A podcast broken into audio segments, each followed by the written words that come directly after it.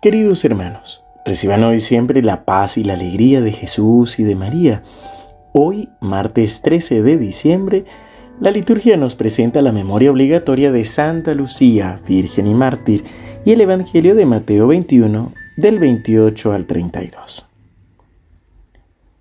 Jesús dijo a los sumos sacerdotes y a los ancianos del pueblo, ¿qué les parece? Un hombre tenía dos hijos y dirigiéndose al primero le dijo, Hijo, quiero que hoy vayas a trabajar a mi viña. Él respondió, No quiero. Pero después se arrepintió y fue. Dirigiéndose al segundo le dijo lo mismo y éste le respondió, Voy, Señor, pero no fue. ¿Cuál de los dos cumplió la voluntad de su padre? El primero, le respondieron. Jesús les dijo, Les aseguro que los publicanos y las prostitutas llegan antes que ustedes al reino de Dios. En efecto, Juan vino a ustedes por el camino de la justicia y no creyeron en él. En cambio, los publicanos y las prostitutas creyeron en él. Pero ustedes ni siquiera al ver este ejemplo se han arrepentido ni han creído en él. Palabra del Señor. Gloria a ti, Señor Jesús. En el Evangelio de hoy, Jesús quiere exhortarnos, quiere llamarnos la atención, sobre todo porque no es con las palabras, no es solamente con lo exterior que realmente se sigue al Señor o se vive el reino de Dios, sino que es desde lo profundo del corazón y con las acciones. Por supuesto que las palabras de Jesús son fuertes y realmente interpelan el corazón. Jesús le habla a los sumos sacerdotes y a los ancianos del pueblo, es decir, a aquellos que estudian la palabra, aquellos que la enseñan, aquellos que tienen en sus manos el deber de ejercer la justicia a través de esta palabra de Dios. Y entonces Em, esto que él mismo manifiesta y pone en contraposición a los publicanos y las prostitutas, que se supone que son los pecadores públicos. Recordemos que ser publicano era explícitamente el abrirse, el, el estar en contra de, del mismo templo, estar en contra del pueblo, el haberse alejado del pueblo elegido. Y por supuesto, bueno, las prostitutas también eran consideradas pecadoras públicas. Por eso es como tan dura la comparación de Jesús. Pero tiene que ver con el hacer, tiene que ver con, con el llevar a cabo. Por eso nos presenta esta parábola de estos dos hermanos. Uno que primero dice no quiero, pero al final lo hace. Y el otro que dice voy Señor, pero al final no lo hace.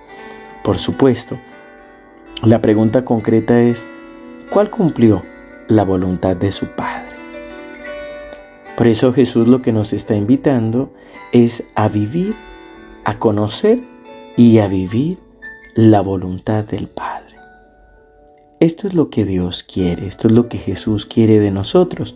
Y este tiempo de adviento es un tiempo propicio para volver a pensar en cuáles son cuál es la voluntad del Padre en nuestra vida. ¿Qué es lo que Él quiere de nosotros? Y pedirle al mismo Señor la gracia de poder vivirlo. Y es que recuerdo que alguna vez me contaron una historia de un muchacho que rezaba todos los días el rosario, pero que realmente no creía en la Eucaristía y era, por decirlo así, de maltrato con los demás e incluso de hacer su trabajo de mala gana. Pero una vez tuvo un sueño en el que la Santísima Virgen María se aparecía en una mesa, él le ofrecía una canasta llena de frutas que se veían muy lindas, pero el trapo que las cubría, la servilleta que las cubría, estaba sucia y estaba manchada. Este muchacho, por supuesto, sintió muchísima vergüenza con nuestra Madre, la Virgen María, y como agachaba su cabeza, la Santísima, la Santísima Virgen María le dijo que levantara su rostro. Simplemente quitó la servilleta de encima de las frutas y le dijo, cada una de tus oraciones es un hermoso regalo que me haces, pero necesito también que lo acompañes con buenas obras y con buenas palabras. Debes aprender a ser paciente con tus hermanos, debes aprender también a valorar la Eucaristía y a ir a ella. Y aquí dice este muchacho que se despertó. Sin embargo, fue tan fuerte esta experiencia que a partir de ahí pidió a Dios la gracia de poder cambiar sus actitudes para que no solo fueran unas lindas frutas la ofrenda a Nuestra Señora, sino que también pudiera ser perfecto. Yo te invito para que nosotros también pidamos esta gracia. Señor Jesús, te alabamos, te bendecimos y te damos gracias por este momento que nos concedes de oración. Gracias Señor por hablarnos al corazón. Gracias Señor por animarnos a ser mejores y a dejar que sea tu Espíritu Santo el que obre en nosotros. Hoy Señor te damos gracias por tu palabra. Queremos pedirte que en tu gran bondad derrames una nueva unción de tu Santo Espíritu, que nos conceda la gracia de que, aunque no querramos a veces hacer lo que tú nos pides, que terminemos haciéndolo, Señor. Que podamos hacer tu voluntad hasta en las más pequeñas cosas y así también poder entrar al reino de los cielos. Dar gloria a tu nombre y que tú habites en nuestros corazones. En el nombre del Padre, y del Hijo, y del Espíritu Santo. Amén.